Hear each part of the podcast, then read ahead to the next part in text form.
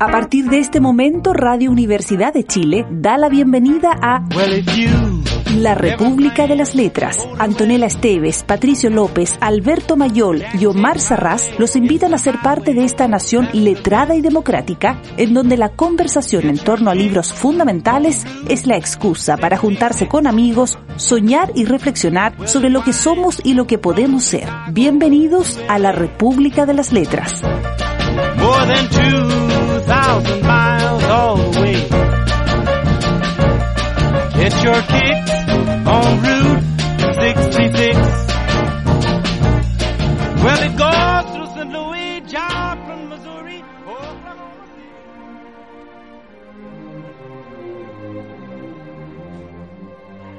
Técnicamente, a Sirafel era un principado, pero la gente le había dado por bromear con el tema por aquel entonces. En general, ni él ni Crowley habían elegido la compañía el uno del otro.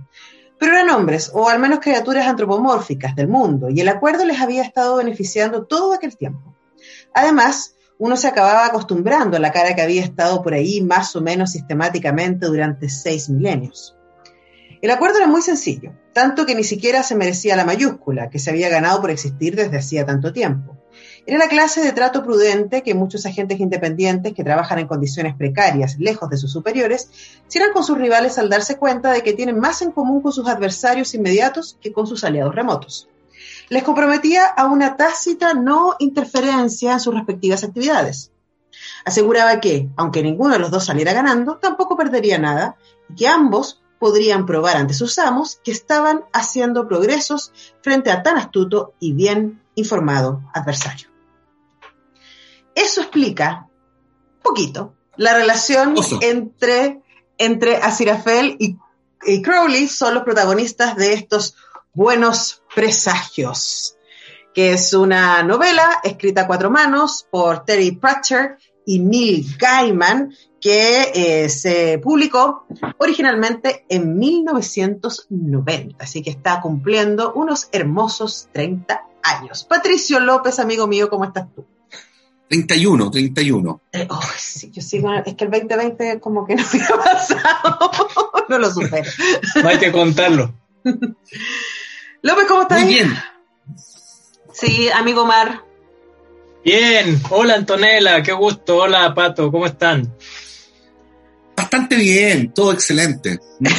Demoniado estamos. como, el diablo metió la cola, no logramos grabar la semana pasada, pero aquí estamos hoy con este, este libro. Eso pasó también con el libro de, demonios y todo que... Con, los siete, con el viaje de los siete demonios, ¿es verdad? Sí, también. Este nos pasa cada vez que... ¿Qué, qué pasó cuando hicimos la novena puerta? ¿Novena puerta era la de Pérez Reverte? que también era, un libro endemoniado, pues eso fue hace muchos años. Mm, bueno, pero estamos igual que nuestras abuelitas, la culpa siempre es del cola de flecha. Sí, sí, sí, de hecho tengo, voy a leer algo más al respecto más adelante, pero bueno. Eh, a mí me encanta este libro, voy a partir diciendo esto, eh, lo pasé muy bien leyéndolo la primera vez que lo leí, ahora lo, lo, repasé para este programa y fue un bálsamo entre este marzo tan exigente. Eh, tiene una serie de televisión también que hizo la BBC, que es muy, muy chistosa. Em, y el resumen es básicamente el Armagedón. Es la semana eh, en que se supone que el anticristo tiene que tomar eh, posesión de su poder y abrir el Armagedón. Hay un capítulo que son los antecedentes que nos permiten entender la relación entre Aziraphale y Crowley, este, este demonio y este, este diablo más bien, y este ángel, em, y cómo muy torpemente, muy a pesar de ellos mismos, eh, los planes no salen ni como el cielo ni como el infierno habían eh, planificado. Y eso es básicamente el resumen. Y entre medio hay un montón de personajes, un cazabruja, una bruja despistada, ¿cierto? Hay un montón de gente, el, mismo anticristo y sus amigos, que tienen 11 años, eh, y un montón de cosas muy simpáticas que hay entre medio. Ese, ese, es como el resumen para que puedan seguir la conversación. Así que voy a partir con el Omar. ¿Qué te pareció, Omar, esta... ¿Y por qué con él y no conmigo? porque así soy yo. Oh, está bien. Alfabéticamente a Pato le tocaría, no sé, como el colegio. Porque así ando nomás. No, no tengo ninguna razón para. No, pero sea como sea, a Patricio nunca le toca. Así Ay, que pobrecito, Patricio, nunca le toca. Y la gente va a hacer como que te cree. Ya, Omar, vamos. Sí. Bueno, muy bien. Eh, bueno, es una parodia que, como, como estamos acostumbrados desde que existe la novela, digamos, del Quijote para adelante, eh, está, está en base a decir eh, cosas que al final terminan siendo muy distintas. Y en realidad es un tomo que es como la primera parte del Quijote lo que leímos. Así nomás, o sea, 400 páginas. Con, con esta parodia donde está el fin de los tiempos. Y chuta, yo tengo que decir que las relaciones son siempre difíciles. También la del escritor, el que escribe con el- la relación del que lee, por eso no eres tú, Lánzate, Neil. lánzate. No te gustó, dilo. Te No eres tú, Neil. te conozco bacalao. Yo sabía. No eres- no me sorprende para nada. No, no eres tú, Neil. No eres tú, Terry. Soy yo. Soy yo, soy yo. No, no es el autor, soy yo, soy yo. O sea, Bueno, volveremos, volveremos sobre eso. ¿López? sí, sí, sí. Pato. López. Sí, mira, el a mí me, me resultó refrescante, ¿no? En medio de, de un mes intenso. En medio Eh, del apocalipsis real. sí. La verdad, la verdad es que, es que como, como ustedes saben, yo tengo más predisposición a leer cosas solemnes, aunque mi alma no necesariamente lo sea. Entonces, este tipo de libros así que van directamente a la parodia, que yo creo que Omar usó muy bien el nombre, eh, no son de los que habitualmente leería. Ahora, el libro me parece interesante y me pareció refrescante en el literal sentido de que está permanentemente tratando de subvertir un cierto orden previsible de las cosas, ¿no? Eh, y que creo que juega muy bien con el hecho de que, de que nosotros sabemos cómo, cómo avanza la historia, por lo tanto el prepicado está hecho, ¿no? Sobre la base del conocimiento que todos tenemos de la Biblia, de las brujas, del bien y el mal, de más Sí. o menos cómo funcionaba el planeta Tierra en 1990. eh, y entonces encima de eso es donde, porque no, no es que la trama, sino que párrafo tras párrafo de repente, porque juega con una palabra, eh, porque le cambia el sentido a alguna determinada dirección, eh, va, va sacándolo a uno como de, como de un cierto rumbo. No sé, no sé, no sé cuánto de eso se debe a los novelistas, que no tengo por qué ponerlo en duda, eh, o al traductor, que, que para efectos de cómo, de cómo está escrita la versión final, eh, se me ocurre que tiene, que tiene un mérito. Eh, obviamente hay cuestiones que a uno u a otro, o a una u otra, o a una u otra le pueden llamar la atención, más que otras cosas, ¿no? Sí. Eh, obviamente está el tema del bien y el mal. Obviamente está el gran tema de los mandos medios, sobre los cuales yo alguna vez escribiría un libro. Eh, Sí. de, de- de cómo los jefes deciden algo y los mandos medios estiman que, bueno, en fin. ¿ah? Eh, ¿Tú dices por la macrozona sur?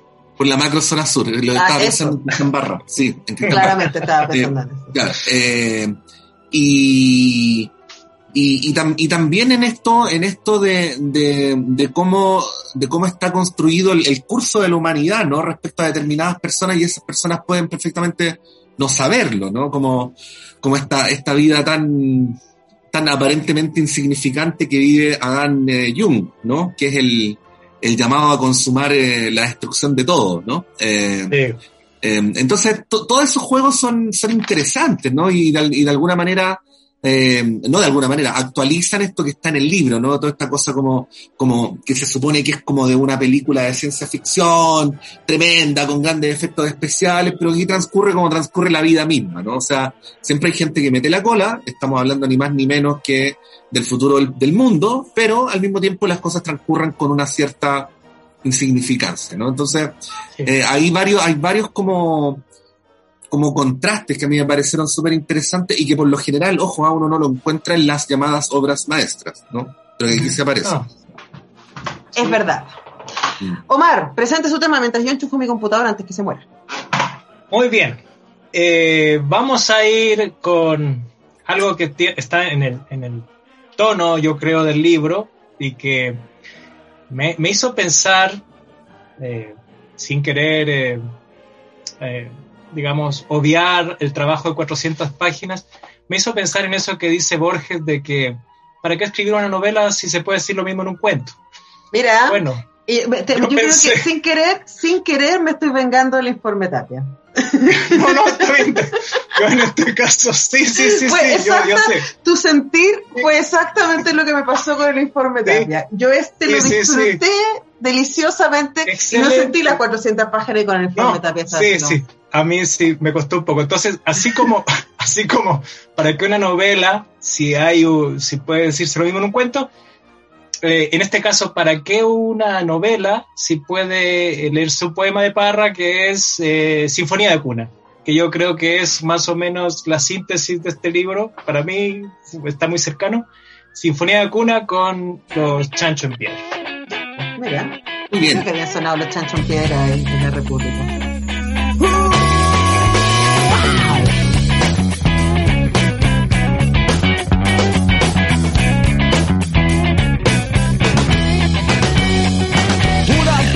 Andando por un parque inglés con un andilorum sin querer hallé. Buenos días, dijo, yo le contesté en castellano, pero yo en francés. Él me dio la mano y yo le tomé pie. Hay que ver, señores, como un ángel es, fato como un cisne, frío como un riel,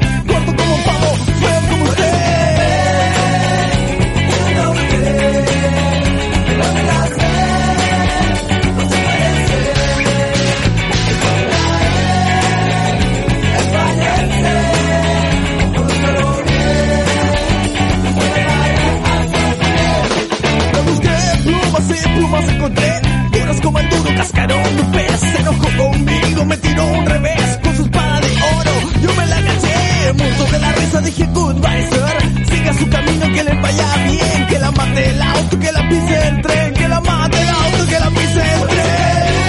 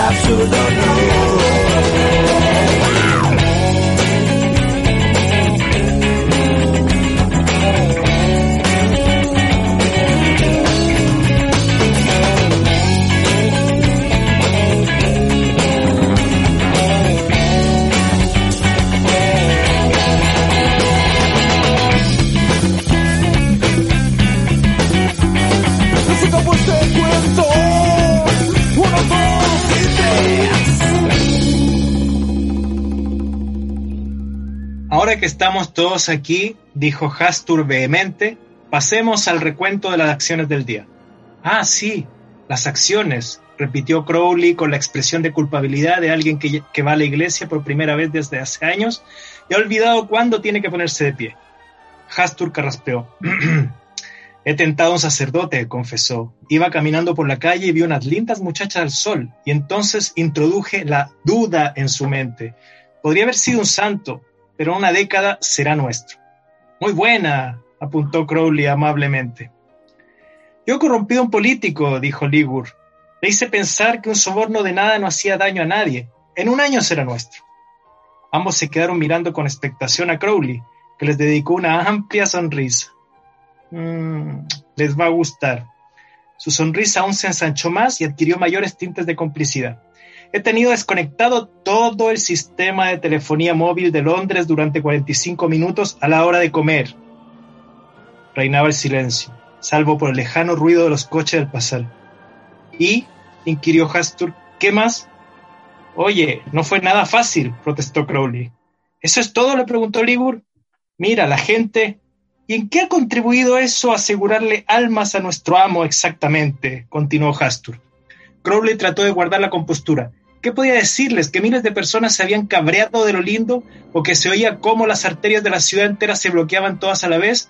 ¿Y, que cada, que cuando cada cual volvía y se desahogaba con la secretaria, con el policía municipal y con quien fuese, ellos a su vez se desahogaban con otras personas y que lo hacían de todas las formas vengativas que, ojo al dato, se inventaban ellos mismos y así el resto del día. Los efectos que conllevaba aquello eran incalculables. Miles y miles de almas tomaban un tono mate y, pátina solo con mover un dedo. Pero eso no se le podía decir a demonios como Hastur y Ligur. La mayoría de ellos tenían una mente del siglo XIV. Se pasaban años persiguiendo alma tras alma. Estaba claro que era un trabajo artesanal, pero hoy en día había que pensar de otra forma. Más que la cuantía importaba el alcance. Con 5 mil millones de personas en el mundo ya no se podía ir uno por uno. Había que doblar esfuerzos. Pero los demonios como Ligur y Hastur no lo entendían. Jamás se les habría ocurrido la televisión en galés, por ejemplo, o el IVA, o Manchester precisamente con Manchester se quedó muy satisfecho. Estamos leyendo Buenos Presagios de Terry Pratchett y Neil Gaiman esta noche en la República de las Letras. Ah, lo leíste también, te gustó. Mira, lo sufriste porque lo tuviste que leer rápido y este libro no es para leerlo rápido. Porque, porque porque se demora mucho en que pasen las cosas, porque pasan muchas cosas. Entonces uno está como, ya, pero ya, pero ¿dónde, ¿cuándo llega? Y si uno está en ese modo, no, no, no es disfrutable. Es que mira, tengo que decir que yo creo que si fuera el joven que fui y que ya nunca seré, lo hubiera disfrutado. Porque, ¿Estás, diciendo, estás diciendo que tu alma está vieja y por eso no puedes entrar con el O sea, que tal vez no soy tan inocente, ingenuo, bueno, no sé. Nosotros como ustedes. Claro, exacto, exacto.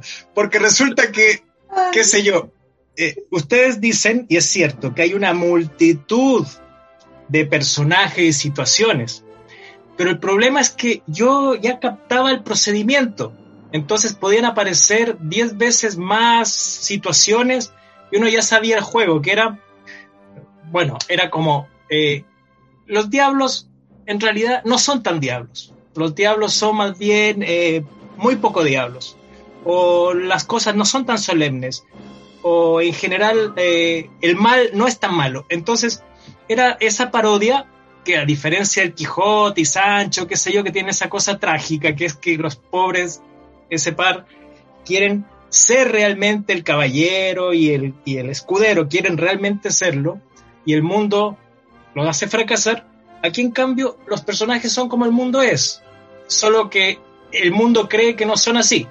Entonces, a mí me pasaba que cada vez que aparecía algo ya sabía un poco el juego. Pero eso es porque puedo ser un tipo muy muy criticón, simplemente. No sé. no, yo creo que los auditores de, de, la República de las Letras están absolutamente desayunándose con tu actitud. no, no, y te digo más. Soy tan. Eh, en, este, en este libro yo no podía evitar enojarme porque varias veces antes y después del libro los tipos ponen presentaciones y epílogos donde dicen que se forraron con este libro y que lo siguen publicando. Sí, pues, cierto. Sí, decía, pero ¿cómo pueden sacar tanta plata con esta cosa que yo no hubiera editado jamás? Hubiera dicho estos tipos que se creen. Oye, Omar, no escupas al cielo que tú ganas bastante plata con el horóscopo de Ludovica en tu librería. Sí, sí, es verdad, es verdad. Los horóscopos se agotan siempre. Todos. Sí, es, más o menos, más o menos es el juego. Siempre más o menos lo mismo. El, procedimiento es el mismo. Entonces ya cada página pasa más o menos lo mismo, pero, pero, qué bueno que a alguien le guste. Pero termina así, pero los quiero mucho. los quiero mucho, claro. Sí. Eso es lo que puedo decir. ¿Tú ibas a decir algo?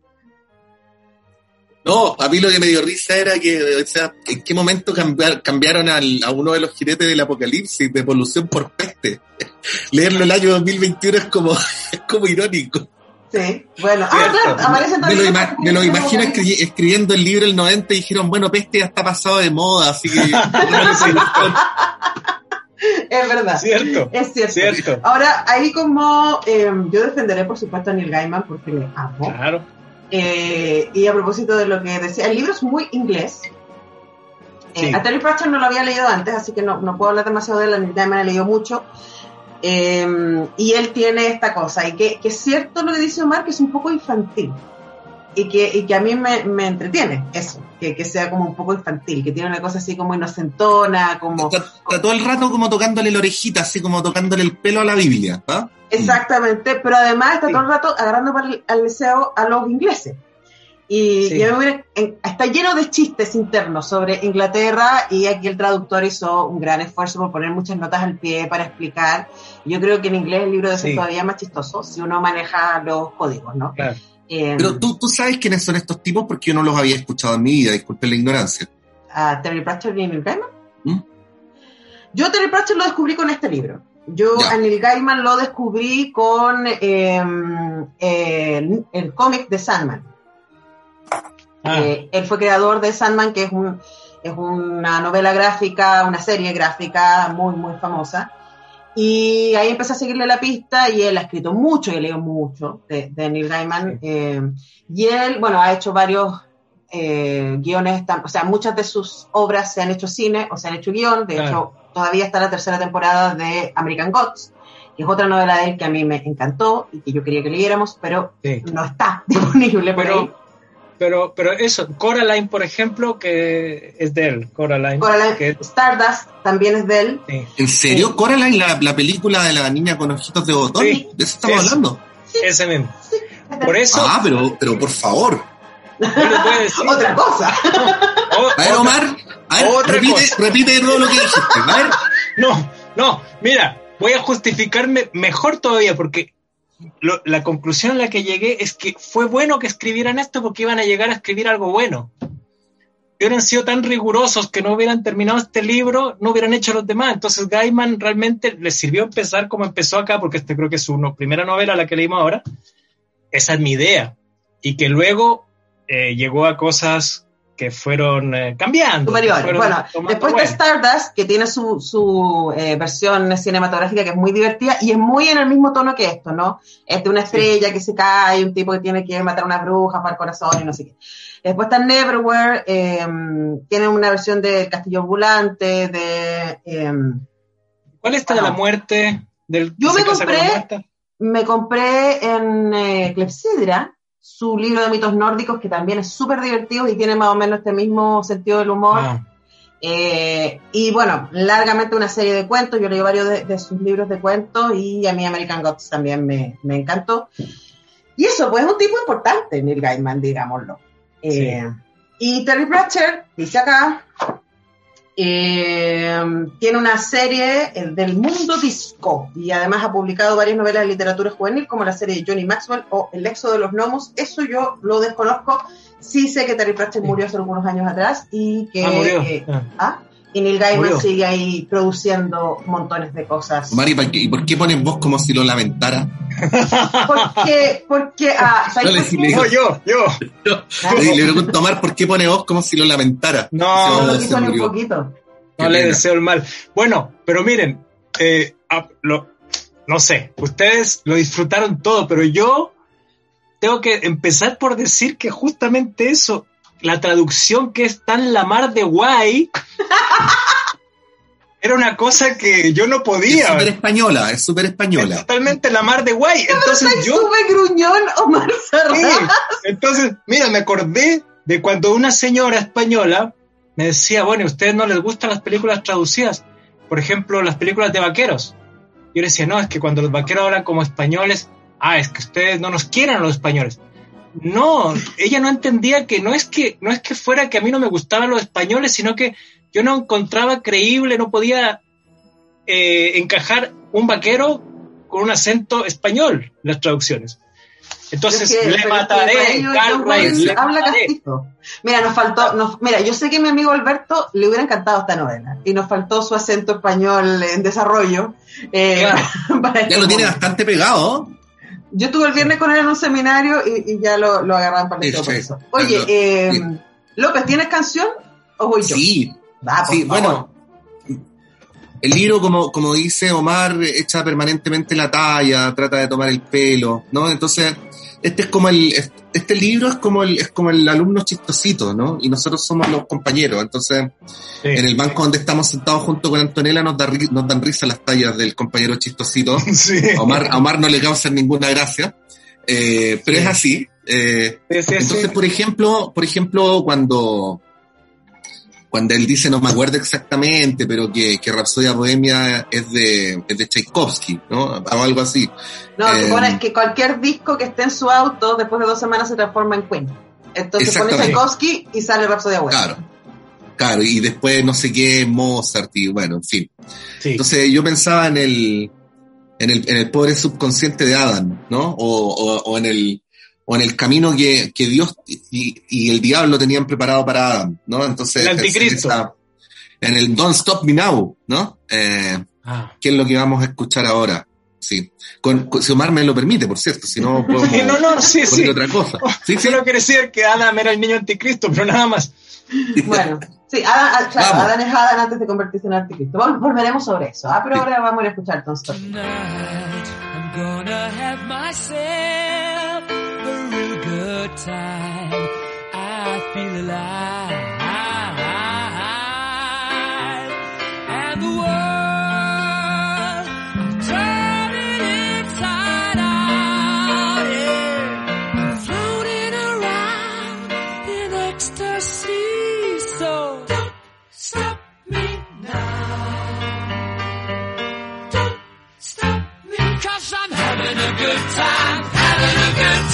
shooting star leaping through the sky Like a tiger, defying the laws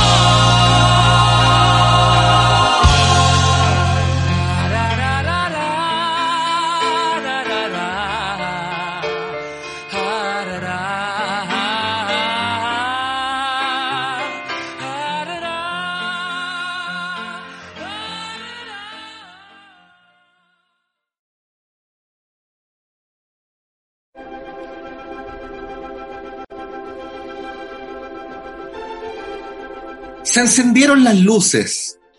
El coro evangélico por cable de Nebraska empezó con Jesús es el reparador de teléfonos en la centralita de mi vida y casi ahogaron el ruido del viento cada vez más fuerte. Marvin O. Bartman se ajustó la corbata, comprobó su sonrisa en el espejo, le dio unas palmaditas en el trasero a su ayudante personal, Cindy Keral Hals, chica penthouse del mes de julio de hacía tres años, pero lo dejó todo por su carrera y salió al plató. Jesús no cuelga hasta que acabes, con Jesús jamás tendrás interferencias, y cuando te llegue la factura, verás que está detallada en el reparador de teléfonos de la centralita de mi vida. Cantaba el coro. A Marvin le encantaba aquella canción. La había escrito él. Otro de los temas que él había compuesto eran Happy Mr. Jesus, Jesús, ¿me acoges en tu casa? Mi cruz, mi vieja cruz. Jesús es la pegatina del parachoques de mi alma. Y cuando el arrobamiento me llegue, cogeré el volante de mi furgoneta.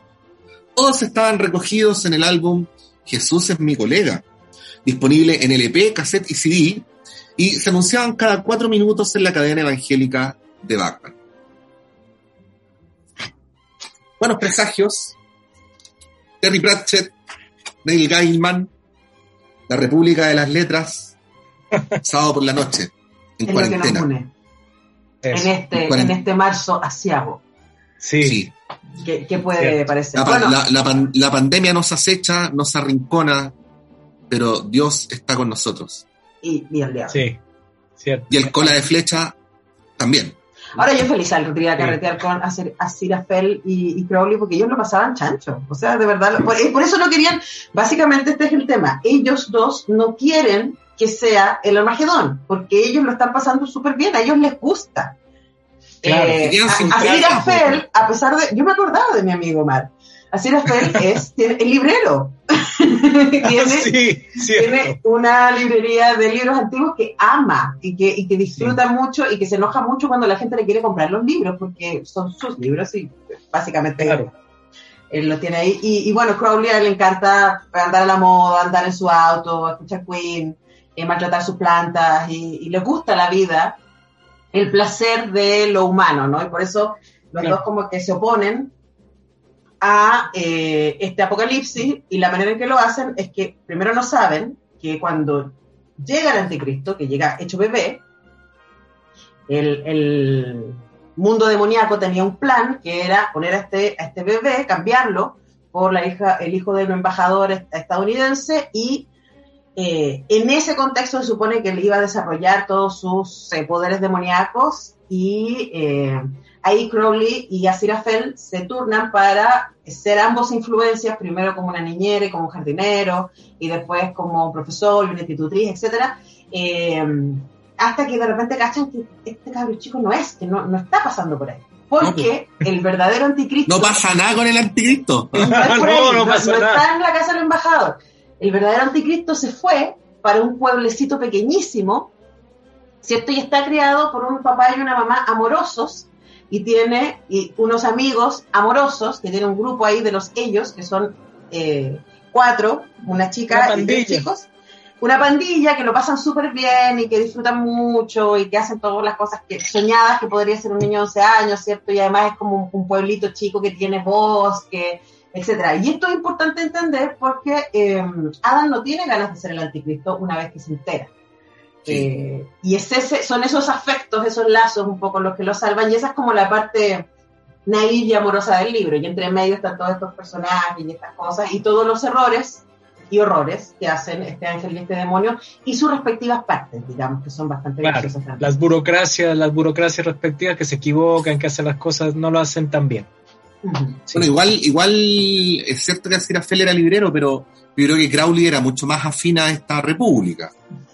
Tú dices que O andas. sea, si hubiera que buscar un reemplazante para alguno de nosotros, eh, salvo para Sí. Antonella, que es irreemplazable, como ya está histórica No. y científicamente demostrado, eh, Sí, eh, Crowley encajaría mucho mejor acá. Eh, sí. y- y- La igual, república, y- la igual república es el- femenina. Igual el chistosito del curso que a Omar le cae tan mal, además era políticamente incorrecto, ¿no? Porque eh, a Sirafel, que, que es el ángel, era como, era como un poco afeminado, ¿no? Como un poco eh, amanerado, ¿no? Entonces, Sí. como, Sí. entonces, todo, todos los supuestos atributos de los, de los angelitos eran desvirtuados, ¿no? En cambio, Crowley Sí. era reivindicado, Es más eh, y, pare- y pare- y pare- y parecía, claro, como, como a- parecía ser además como, como la culebrita, ¿no? Del, de la expulsión del paraíso. Eh, Bueno, es al principio. Al es principio, la culebrita, de hecho. Es la culebrita misma y Claro. tiene una ahí se conocen se supone la expulsión de Valparaíso de- del paraíso del Valparaíso también puede pasar De Valparaíso. si te Sí. expulsan de Valparaíso también es grave Sí, Eh, expulsaron de todas claro, partes. esta primera discusión no así como que básicamente Crowley le dice a Sirafel oye igual como que le puso mucho es como que si, si no querían que lo hiciera para qué les ponen árbol ahí no y es como claro. se enoja tanto esas como sus primeras conversaciones No, y, y, y Crowley pensaba, pensaba, Dios le puso mucho color, ¿para qué? Dejó, ¿para qué echó a Adán y Eva y el, el Claro. paraíso si no era para tanto? Y comer el, y- manzana. bueno, el ya, ya, y al- y al- y a Adam Jung le encantaba comer manzana, por cierto. Sí, claro, Claro. pero le encantaban muchas cosas. Y entre medio está el mundo de los cuatro jinetes del apocalipsis, que además Sí. es muy interesante, ¿no? Porque es como esa actualización de, eh, la, mm, de, los, de las distintas maldiciones y también es muy gracioso la manera en que ellos se enteran de que el apocalipsis está partiendo porque tienen que recibir estos objetos. claro. Eh, y ni más ni menos que un, eh, ¿qué sería? No sé, un Chile Express tiene que llegar hasta, un mensajero tiene que llegar hasta los lugares Sí. más increíbles para entregarle la espada, ¿cierto? La, la medida, eh, la corona, etcétera, que son los objetos que eh, Claro. los impulsan. Oye, lo- lo- los jinetes eran, era- o sea, eran muerte, guerra, hambre, guerra Hambre. guerra. ¿Cómo te vas a olvidar de guerra?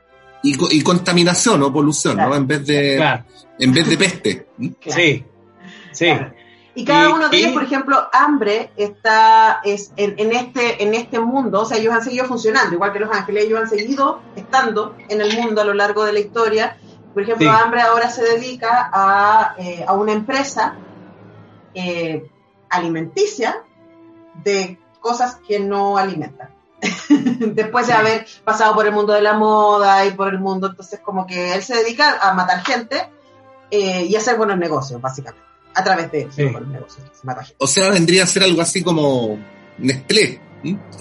Sí, Sí, pero, pero al revés, o sea, en vez de, de, de la sobre, de, de hacerlo, hacer que la gente se ponga obesa, que es lo que hacen eh, las multinacionales de la alimentación, en este caso lo que hace hambre es convencer a la gente de que coma para adelgazar.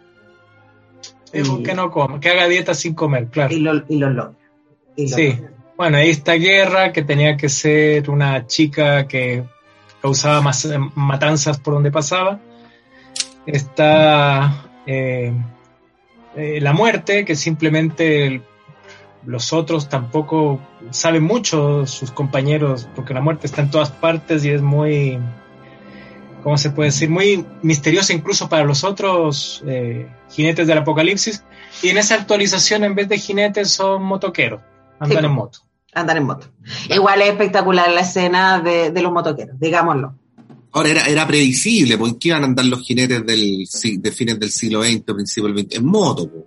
Sí. Sí, tiene estilo, tiene estilo. Sí, sí, tiene lo suyo. Bueno, tienen estilo también los repartidores.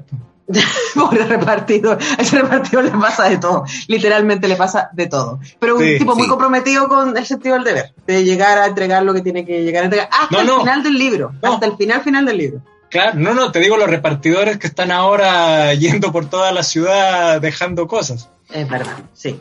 Sí, es verdad. Oye, eh, vamos con eh, un tema. Eh, ¿Sí? R.E.M.. ¿Cuál será? Pero antes de eso hagamos un brindis. Hagamos un brindis. Hagamos un brindis porque todo lo que te hace bien siempre te hace mal. Sí. Salud. Salud. Salud. La- podría- vamos a cerrar con las tumbas del gloria si te parece bien. Pero ahora vamos a escuchar a bien con It's the End of the World and I Feel Fine.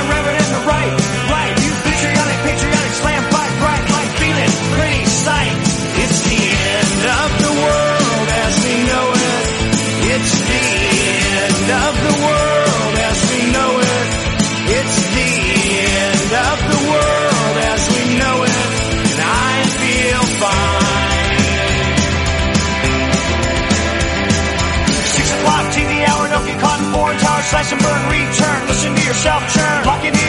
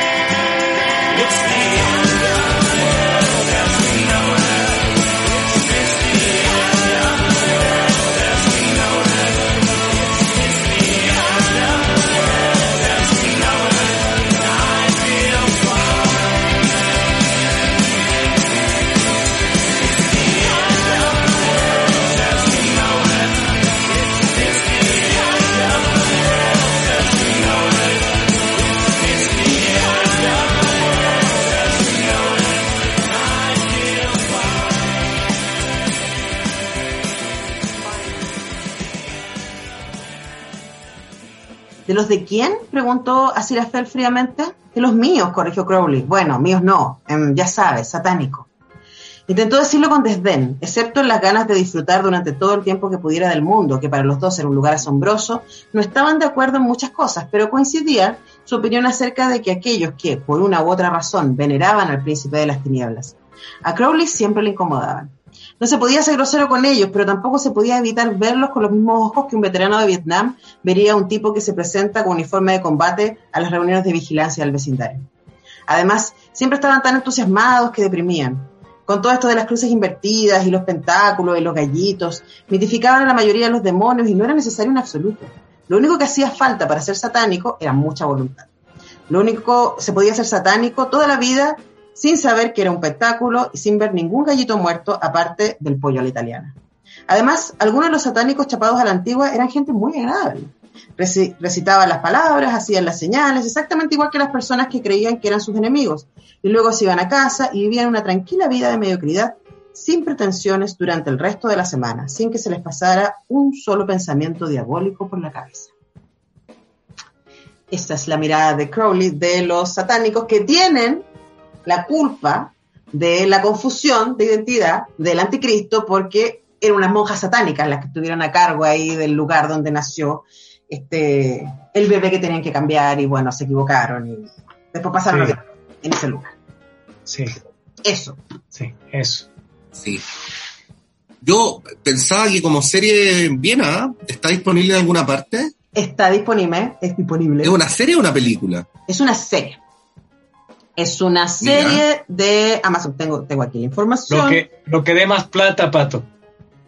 Pero que además es lo que se lleva, compañera. Sí, lo o que dé sea, más yo, plata. yo disfruté, además la serie es de un nivel, eh, realmente, o- está, bueno, protagoniza eh, Michael Sheen con eh, David Tennant, ambos son súper, ultra famosos, Eh, David Tennant fue hace, hasta hace poco, bueno, fue una de las versiones de Doctor Who, Eh, Ah. y eh, Michael Sheen, bueno, ha sido, ha hecho muchas, muchas cosas, o sea, como de, es, es largo. Lo primero que se me ocurrió fue La Reina. Es, es el primer ministro inglés en La Reina. Eh, pero de ahí ha hecho un montón de cosas. Eh, y hay que decir, también sale John Hamm, que, que hace del, del ángel, el arcángel Gabriel. Y Francis McDormand es la voz de Dios, porque las partes que se cuentan, o sea, que en el, en el libro se narran desde, desde una tercera voz, aquí las narra Dios, que es la voz de Francis McDormand, ni más ni menos. Así que la serie Bien. es súper chistosa. Y, y claro, es muy gracioso ver, por ejemplo, cuando se cumplen los 11 años y parte la, la, la semana en donde se supone que va a iniciarse el, el, Armagedón, eh, ahí se dan cuenta ellos que eh, ellos, Asirafel y, y Crowley, que este niñito que ellos habían estado vigilando desde toda su infancia no era el anticristo porque se supone que a los 11 años él tiene que recibir un perro, el perro del infierno. Y no le llega. Entonces ahí empezaron a decir, ¿dónde diablos está No perro? tenía, no tenía perro que le ladrara. No tendría Exacto. perro, ¿verdad? Pero el perro sí le llega a Adam Jung. Así es. Y hay una parte muy graciosa en donde el perro, y es- en la serie es muy gracioso de ver, el perro aparece cerca donde está Dan Jung y lo empieza a buscar y lo escucha eh, hablando con su amigo y él está súper convencido, porque sí, que eh, él va a recibir un perro ese día. Está convencido, está convencido, está convencido. y Entonces sus amigos le empiezan a preguntar. Y es un perro grande y temible, que es como efectivamente era el perro del infierno. Y Adam Young dice, no, no, es un perro chiquitito, eh, divertido y se mueve. Entonces tú ves como el perro se transforma y se va cambiando de forma según las descripciones que hace Adam Young. Y a mí me parece que está bien logrado. Yo en este caso leí el libro antes de ver la serie y disfruté mucho, mucho la serie que de verdad es muy graciosa. Y tiene una gran banda sonora igual que el libro. Eso Sí. Sería como mi inicial. Bien. Oye, Mari, ¿tú no hay nada que rescates del libro? O sea, no, la, la yo. portada. Claro.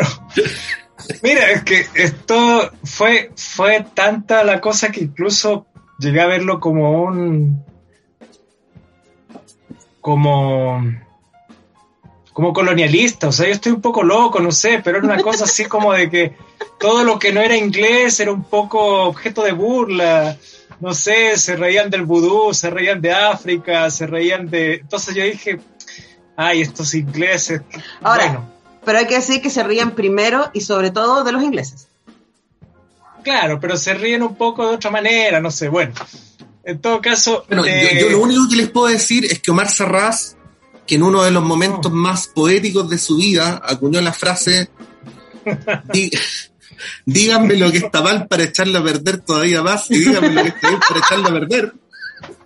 sí, Está sí. no recomendando un libro que ustedes pueden encontrar en la librería de Clepsidra, cuyo propietario es Omar Sarraz. Por lo tanto, está, este libro, vayan a Clepsidra y no lo compren, no lo compren Pero pueden Por- preguntar por él. por la por la no recomendación de su dueño. Sí, esto es como es cierto, es cierto. esto es como el, el casero de la feria que dice no no me compre estas manzanas porque están malas no me compre esto Sí. bueno ese, Sí, sí. ese es Omar Sarraz Es Pero si alguien llega, si alguien llega a Clepsidra y te pregunta por el libro, tú le vas a decir, no lo compres. No, no, no, no, lo voy a vender, lógicamente, porque yo sé que lo poco que vale mi opinión, además. Mira, Neil y Terry me van a decir, y tú has escrito, has publicado. hagamos, 20 hagamos una maldad Omar No, po. hagamos una maldad a todas las Ya. personas que están escuchando la República de las Letras o viéndola ¿Mm? lleguen a la librería Clepsidra y digan que es- escucharon el programa de Buenos Presagios y escucharon los comentarios de Omar Sarraz y tendrán un 10% de descuento. Sí, podemos hacerlo, pero yo creo que va a ser un esfuerzo demasiado grande llegar a ver a un tipo ahí que está en contra de lo que quieren comprar. Pero no, no, no digo nada, no digo nada. Yo, yo soy, Va a ser- yo Pero va a ser como decir Asbel, que dice así como, no, no te lleves este libro. me llevo este libro, justamente. Como, como Adam, que así, no, no, no, te, no te metas por esa, por ese hoyo, eh, Pero, le dice el pero perro. Pato, está bien el pie que me diste, porque así la gente, claro, puede ir a Clepsidra y encontrar buenos presagios, pero también tengo que decir que llegó ya cosas, solemnes y que a quién le interesan en este estado de pandemia, pero llegó eh, siglo XXI, la editorial siglo XXI con El pesado de Foucault, con eh, El sábelo todo de Bourdieu, con eh, el, el- Bartes, que na- inentendible, Bartes, y también Ese llegó, sector de mi biblioteca. claro, y El llegó, segundo tomo de En busca del tiempo perdido. claro, también, y llegó Byung-Chul Han con como 14 libros, que el tipo Eso como quiero, yo escribe, quiero mucho un Han. Tengo, sí, tengo ganas. escribió como, co- escribe como, como un libro por Pero mes, si escribe entonces, libros cortitos, pues entonces... Sí. eh, entonces todo cosas interesantes en todos sus libros.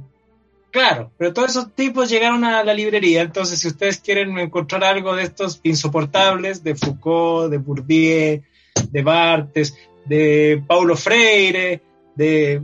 de- de- ¿No te pasa, Omar, que en estos tiempos asiagos es como lo que hablábamos con Pato de que fue refrescante? En- estamos teniendo ambos un mes súper difícil, me imagino Sí. que tú también, y me imagino que la gente que nos Sí. está escuchando también. Muy ¿no? agotado. Y que Sí. ahí a mí me pasa, me pasa también con las películas y con las series, es como, de verdad, por favor, denme una comedia, por favor, necesito algo livianito para ver en este momento, para leer en este momento, no tengo ganas Sí. de espesuras. Es cierto. Lo que pasa es que, eh, bueno, No eran corazón. 400 páginas de... de- de- de- Eso fue lo que te dolió, te dolió que fuera tan largo. Ahora, si lo hubieras leído durante febrero, porque yo les advertí que se venía este libro, no lo hubierais pasado Sí, sí, sí. Pero el tema es que, es que este libro requiere, porque es una tontera, o sea, es un juego, es un, es un, y es Sí, bueno también sí, que no. los auditores lo sepan, no es un libro para leer apurado porque es un juego, entonces es como, Sí. pues, ¿por qué se está demorando tanto haciendo esto, no? hay que... hay No tiene que ninguna importancia el libro. ¿Ah? ¿Ah? No tiene ninguna importancia. Hay algo que tiene que quedar claro. La lectura siempre es una excusa para conversar sobre libros con los amigos. Sí, Y las conversaciones sobre libros con los amigos siempre son una excusa para comer algo rico y beber algo rico en compañía. sí. Y solo por eso existe la República de las Letras, no por los Aunque, Así libros. aunque no podemos comer ahora, No. pero antes comíamos después. Sí, Sí, Luego Sí. regresaremos, ex- extrañamos eso, pero volveremos a eso en algún momento. volveremos, volveremos. sí. Aunque nos va- vamos a tener que seguir haciéndolo por Zoom cuando Sí. vuelva Alberto, No. porque está lejos. Sí, pues, la República de Letras lo que tiene es que así es el efecto de la teleserie, o sea, porque la gente comparte la teleserie y por eso la conversa. Sí, nosotros también era triste que cada uno leyera una cosa que le gustara o le- más o menos o mucho y no, la- no tuviera con quién a, a quién decirle, oye, ¿sabes qué? Leí esto. Entonces, Para el aniversario de la República, muchos de los saludos que nos llegaron decían exactamente eso. No, a mí de me pasa eso. auditores y auditoras nuestras que leían libros, pero no tenían con quién comentarlo. Claro, eso es lo Y terrible. nosotros tenemos este privilegio y además nos, nos repartimos gustos.